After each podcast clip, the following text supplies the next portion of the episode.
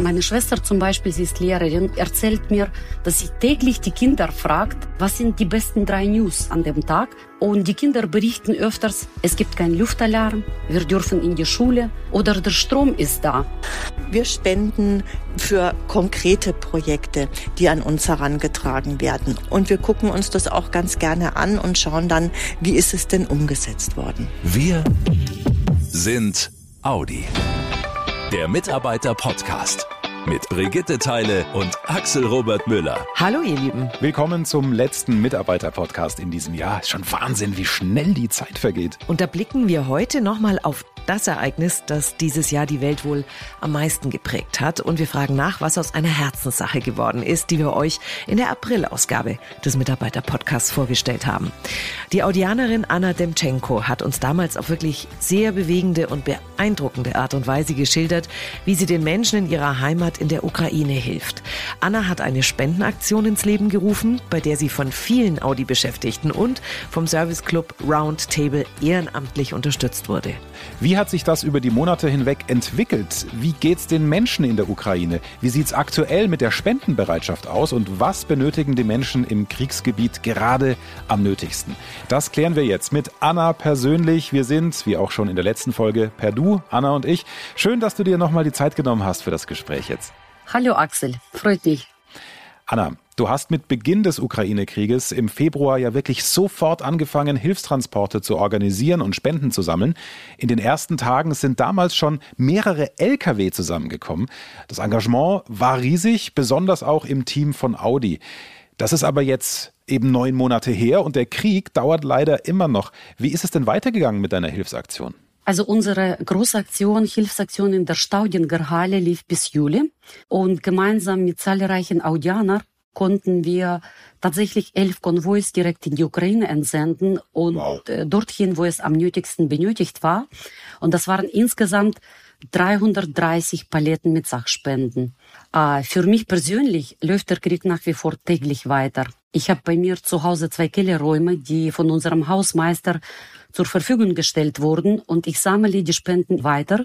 Es sind viele Audianer, viele meine Bekannte, Freunde, Nachbarn, die nach wie vor sehr proaktiv Spenden jeder Art anbieten und ich versuche diese dorthin zu schicken, wo die Anfragen herkommen und das sind im Schnitt zehn Umzugskartons pro Woche. Okay, dann haben wir da mal eine Vorstellung.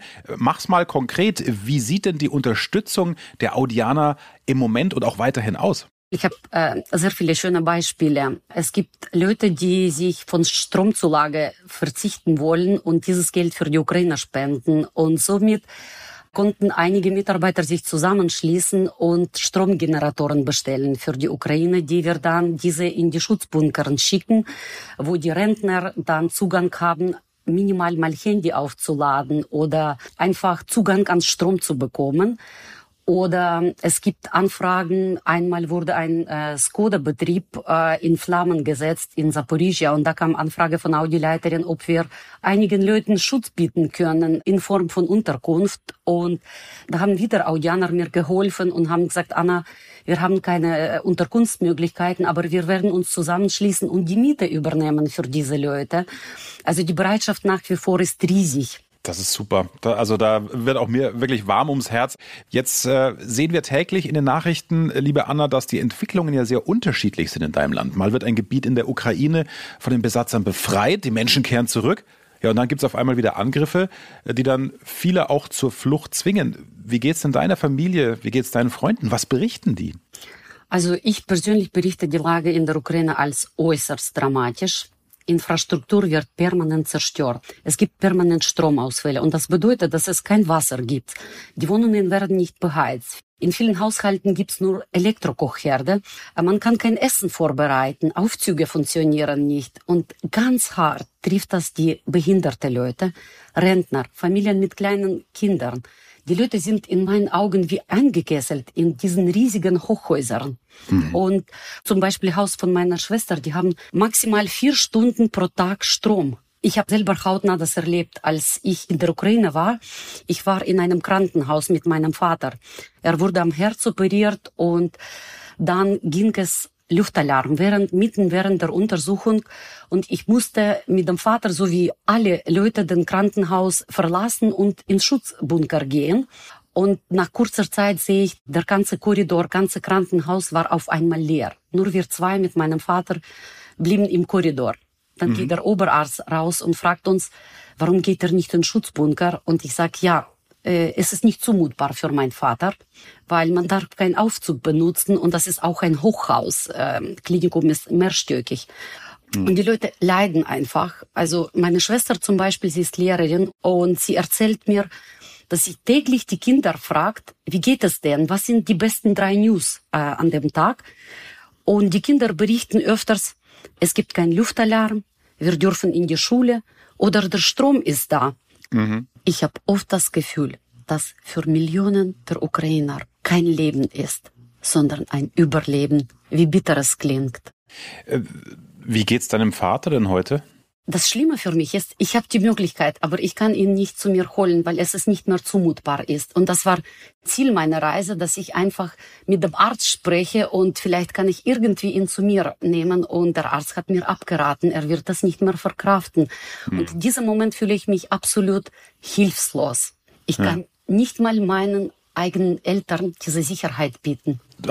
Ich glaube, viele, die das jetzt hören, bekommen diese Gänsehaut der unangenehmen Sorte, weil man vergleicht es sofort mit seinen Eltern. Also das sind ganz persönliche Schicksale bei dir, bei deinen Freunden.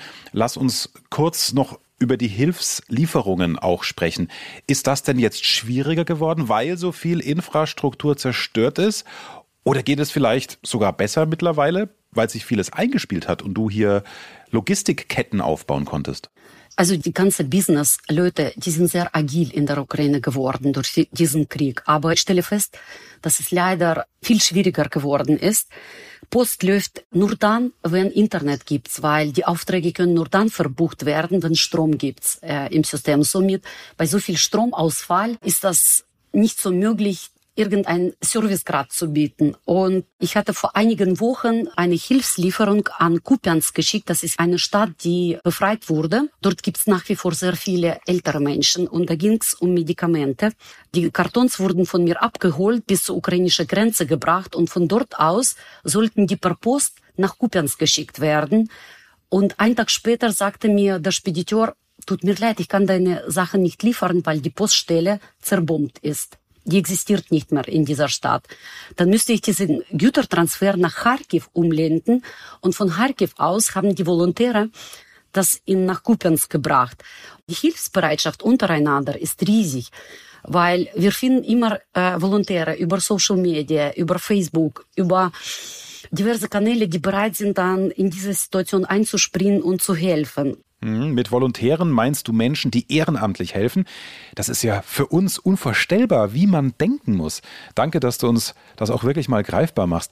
Was wird denn im Moment noch am meisten gebraucht? Also wo können die Audi-Beschäftigten aktuell am besten helfen? Weil du hast ja mal gesagt, du nimmst selbst keine Geldspenden an. Aber was brauchen die Menschen denn am nötigsten? Also alles, was Energie bietet. Es wird sehr oft nach Stromgeneratoren gefragt. Und es geht nicht darum, dass viele Menschen können das leisten, aber das ist eine absolute Mangelware im Land.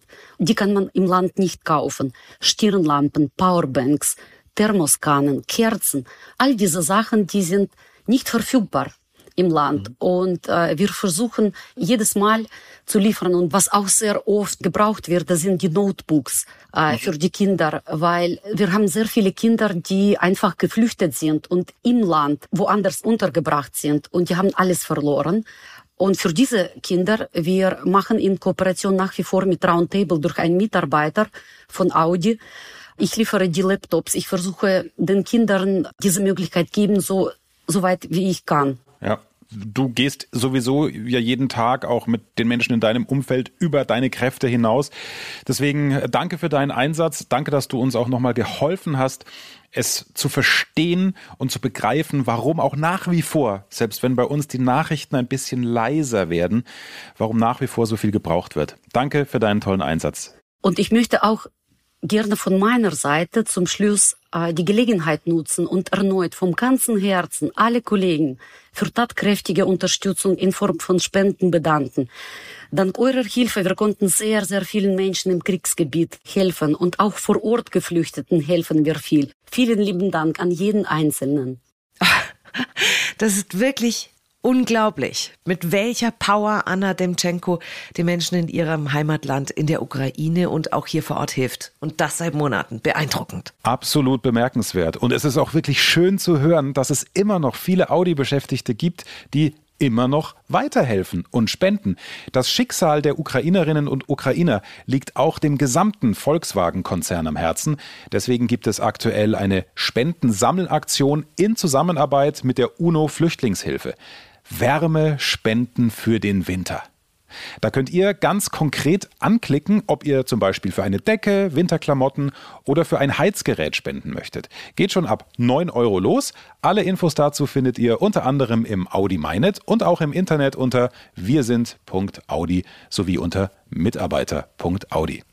Die Vierringe haben aber nicht nur den Menschen in und aus der Ukraine in diesem abgelaufenen Jahr 2022 geholfen, sondern auch wieder ganz vielen anderen Menschen. Und das geht auch im neuen Jahr so weiter. Darüber wird uns jetzt Ute Röding mehr erzählen. Sie ist die Leiterin der Abteilung Corporate Citizenship bei Audi. Hallo, Frau Röding. Hallo, grüße Sie. Wir haben eben von Anna Demschenko gehört, wie sehr sie sich für die Menschen in ihrer ukrainischen Heimat einsetzt und was sie an Unterstützung an den Staat gebracht hat. Audi selbst hat auch den Menschen in der Ukraine geholfen, mit Spenden und Beschäftigte bei privaten Hilfsaktionen unterstützt, aber in diesem Jahr auch eine ganze Menge gemacht, vor allem auch in der Region rund um die Standorte. Vielleicht können Sie da zwei, drei Beispiele nennen, damit wir alle mal ein Gefühl kriegen, was Sie da so alles mit Ihrem Team angeschoben haben, Frau Röding. Ja, neben der Unternehmen sofort Soforthilfe an die UNO-Flüchtlingshilfe haben wir auch ganz schnell entschieden, an den Regionen unserer Standorte insgesamt 750.000 Euro für Sofortspenden zur Verfügung zu stellen. Und mhm. das waren zum einen sehr große Summen an Einrichtungen, die hier sehr viel auf die Beine auch spontan gestellt haben, wie die Malteser, das Rote Kreuz, die Johanniter, Caritas. Denn gerade dort waren und sind auch viele unserer Mitarbeiter Mitarbeitenden aktiv. Mhm. Dann haben wir natürlich auch an andere Einrichtungen wie die Tafeln äh, gespendet und darüber hinaus auch Fahrzeugleihstellungen genau für diese Einrichtungen, die sehr viel Logistik in dieser Zeit zu bewältigen hatten. Und was ich eigentlich ganz besonders hervorheben möchte, das ist auch so ein bisschen ein ja, Herzens- und Wunschprojekt gewesen. Das waren nämlich Laptop-Spenden im Rahmen der Aktion Hey Alter, bei der Audi gebrauchte Laptops an eine soziale Einrichtung, den Roundtable in Ingolstadt und wir haben damit auch in Neckarsulm jetzt begonnen, spendet, die dann wiederum an bedürftige Kinder und Jugendliche gegeben werden, was also sowohl in der Zeit der Corona-Pandemie sehr wichtig mhm. war, aber natürlich auch für die Geflüchteten aus der Ukraine. Wie entscheiden Sie denn, wo es hingeht, Frau Röding? Also es gibt überall äh, den Bedarf an Unterstützung, materiell, finanziell. Worauf achtet Audi, damit dann da auch wirklich eine Zusammenarbeit beziehungsweise eine Unterstützung zustande kommt? Ja, also es ist so, Audi hat natürlich gerade beim Thema Spenden Regeln und Vorgaben, an die wir uns ganz strikt halten müssen. Mhm. Und es gibt im Grunde eigentlich drei Punkte, an die wir uns halten müssen.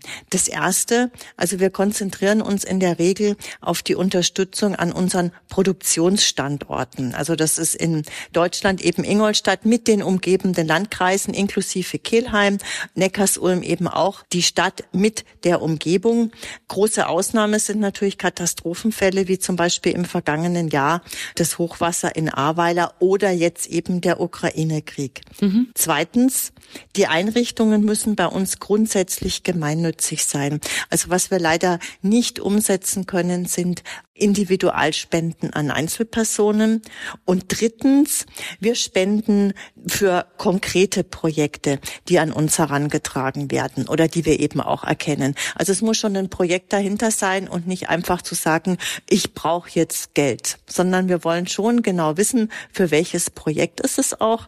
Und wir gucken uns das auch ganz gerne an und schauen dann, wie ist es denn umgesetzt worden. Sie haben das vorhin gesagt, dass es auch Mitarbeiterinnen und Mitarbeiter bei Audi gibt, die eben dort auch ehrenamtlich tätig sind bei den verschiedenen Einrichtungen. Sind die auch auf Sie zugekommen und haben gesagt, Frau Rüding, könnten wir da irgendwie eine Kooperation zustande bringen? Ja, also das kommt bei uns ganz häufig vor, gerade auch Anfang dieses Jahres bei dem Thema Ukraine-Krieg. Wir haben sehr viele Mitarbeitende, die ehrenamtlich tätig sind und kommen dann, tragen uns dann auch bestimmte Projekte, Ideen vor. Die prüfen wir dann entsprechend und können es umsetzen. Und wir unterstützen auch dieses ehrenamtliche Engagement mit unseren Aktionen Teamgeist. Was machen Sie da genau? Also grundsätzlich ist es so, bei unseren Teamgeistaktionen unterstützen wir seit Jahren die Mitarbeitenden bei ihrem ehrenamtlichen Engagement. Sie können sich da ganz gezielt für ihren Verein oder für ihre Organisation bewerben. Jede dieser Aktionen hat immer unter einem bestimmten Motto gestanden und im nächsten Jahr dann eben mehr Energie fürs Ehrenamt, denn wir wollen im Moment bei der aktuellen Lage nachhaltige Projekte unterstützen, die angesichts ja von der Energiekrise oder Inflation dem Sparzwang zum Opfer fallen würden. Aber es ist ganz wichtig, es geht hier wirklich also um konkrete Projekte, die uns beschrieben werden. Das kann dann ein ganz breites Spektrum sein, wie Jugendprojekte, Themen rund um Energie- und Ressourcenschonung. Es können auch soziale Belange sein. Bis Ende Januar läuft die Bewerbungsfrist noch und wir freuen uns natürlich ganz besonders über viele Bewerbungen und Infos sind im MyNet oder bei Wir sind Audi dazu auch noch für die Mitarbeitenden ganz detailliert zu erhalten. Es ist vielleicht eine komische Frage, weil natürlich ist das soziale Engagement immer wichtig von jedem von uns und auch von jeglichen Unternehmen. Aber warum ist Ihnen beziehungsweise den vier Ringen diese Hilfe und die Spenden so wichtig? Grundsätzlich, nicht nur Aktion Teamgeist. Grundsätzlich sehen wir uns als größter Arbeitgeber an unseren Standorten natürlich auch verpflichtet im Sinne eines guten Nachbarn, also sowohl die sozialen Einrichtungen zu unterstützen, aber auch unseren Mitarbeitenden Unterstützung bei ihrem Engagement anzubieten. Und wir übernehmen damit eine gesellschaftliche Verantwortung. Und was uns auch so wichtig ist, dass wir in einem ganz engen Kontakt auch mit Vereinen und sozialen Einrichtungen Regionen in der Region stehen, um auch zu wissen, wo der Bedarf gerade am größten ist. Also ich kann mir gut vorstellen, wenn ihr das jetzt hört, geht's euch wie mir oder uns. Es ist echt schön zu hören, wie groß trotz all der Herausforderungen, trotz der Krisen und Kriege die Hilfsbereitschaft ist. Bei den einzelnen Mitarbeitenden von Audi, aber auch beim Unternehmen selbst, wie uns Ute Röding gerade gesagt hat. Und auch super, dass bei besonders schweren Krisen wie Hochwasser oder Ukraine Audi tiefer in die Spendenkasse greift und hilft und die heimischen Projekte trotzdem weiter unterstützt. Gibt doch gerade jetzt in dieser eh sehr anrührenden Zeit ein wirklich tolles Gefühl. Absolut und relativiert auch so ein bisschen die eigenen Sorgen, die jeder von uns vielleicht hat.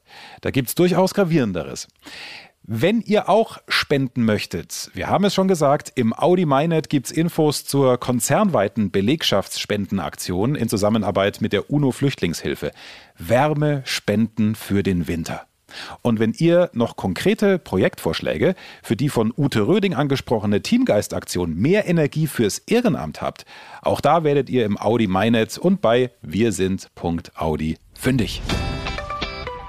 Ihr Lieben, wir hoffen, dass ihr nach diesem wirklich turbulenten Jahr zumindest halbwegs entspannt in die kommenden Feiertage starten könnt, dass ihr euch nicht zu sehr stressen lasst von den Festtagsvorbereitungen und dass ihr dann richtig gut ins neue Jahr kommt. Dann hören wir uns nämlich wieder in der zweiten Kalenderwoche. Bis dahin wünschen wir euch eine gute Zeit. Und natürlich wie immer, passt auf euch auf. Macht's gut, ihr Lieben. Schnell informiert, an jedem Ort, zu jeder Zeit. Nehmt uns mit, egal wann, egal wie, egal wohin. Der Mitarbeiter-Podcast.